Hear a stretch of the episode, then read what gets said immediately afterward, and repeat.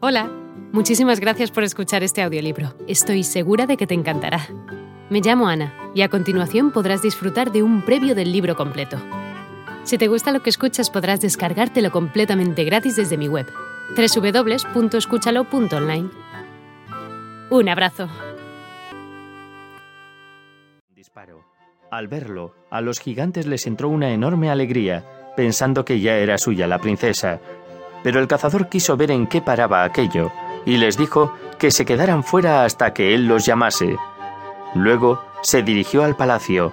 Allí reinaba un gran silencio, de tal manera que no se podía oír ni el vuelo de una mosca. Todo el mundo estaba durmiendo. Abrió la primera habitación y vio colgado en la pared un sable de plata de ley, encima del cual había una estrella de oro y el nombre del rey. Al lado había una carta sellada. La abrió y leyó en ella que el dueño de aquel sable podía quitar la vida a todo el mundo que se le enfrentara. Entonces descolgó el sable de la pared, se lo colgó y siguió andando. Después llegó a la cámara donde estaba durmiendo la princesa. Era tan hermosa que se detuvo a contemplarla, conteniendo el aliento. Pensó, ¿Cómo voy a entregar a una doncella inocente en manos de los gigantes que no tienen nada bueno en la cabeza? Miró a su alrededor y vio debajo de la cama un par de pantuflas. En la derecha se veía el nombre del padre de la princesa con una estrella y en la izquierda el nombre de ella con otra estrella. Alrededor del cuello tenía un chal de seda bordado en oro con el nombre de su padre y en la izquierda el suyo todo en letras de oro.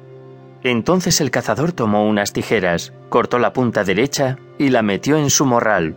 Y luego cogió la pantufla derecha con el nombre del rey y la metió también en él. La doncella seguía dormida, totalmente envuelta en su camisa, y él le cortó un trocito de su camisa y lo puso al lado de los otros trozos. Le hizo todo esto sin rozarla. Luego se alejó de allí y la dejó dormir sin molestarla. Cuando llegó a la puerta, los gigantes seguían allí, pensando que les traería a la princesa. Él les gritó que entrasen, ya que tenía a la doncella en su poder, que no podía abrirles las puertas, pero que allí había un agujero por donde podían pasar arrastrándose. Entonces se aproximó el primero de ellos, pero en cuanto asomó la cabeza, el cazador se enrolló el cabello del gigante a la mano, le cortó la cabeza de un golpe con el sable y luego lo metió del todo. Después llamó al segundo y le cortó igualmente la cabeza. Por último, hizo lo mismo con el tercero, y se sintió contento por haber librado a la hermosa doncella de sus enemigos. Les cortó la lengua y las metió en su morral, pensando, iré a ver a mi padre y le diré lo que he hecho.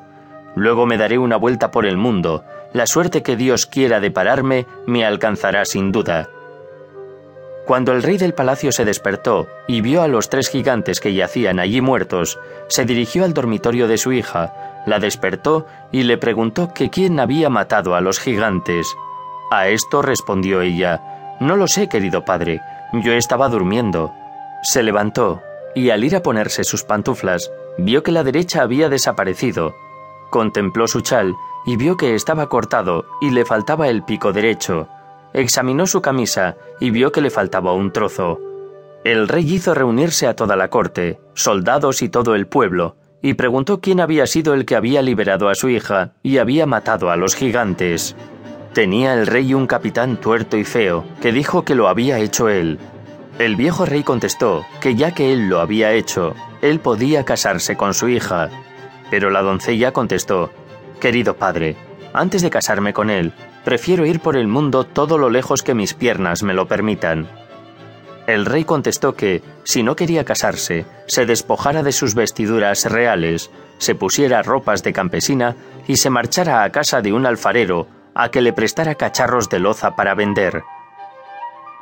Ella se quitó las vestiduras reales y fue a ver a un alfarero y le pidió prestados cacharros de loza. Le prometió que por la tarde, en cuanto los hubiera vendido, se los pagaría.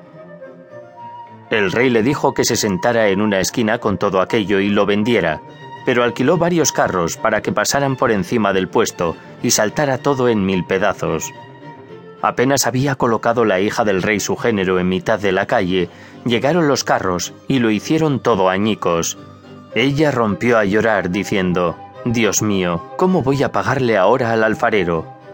El rey quería obligarla así a que se casara con el capitán, pero en lugar de hacerlo, volvió a casa del alfarero y le preguntó si no podía prestarle más cacharros. El alfarero contestó que no, que antes tenía que pagar lo anterior. Entonces ella fue a ver a su padre y gritó lamentándose que quería irse por el ancho mundo. Hola de nuevo. No está mal para ser solo una pequeña muestra, ¿verdad? Si te ha llamado la atención, recuerda que encontrarás este audiolibro completo y gratis en www.escúchalo.online.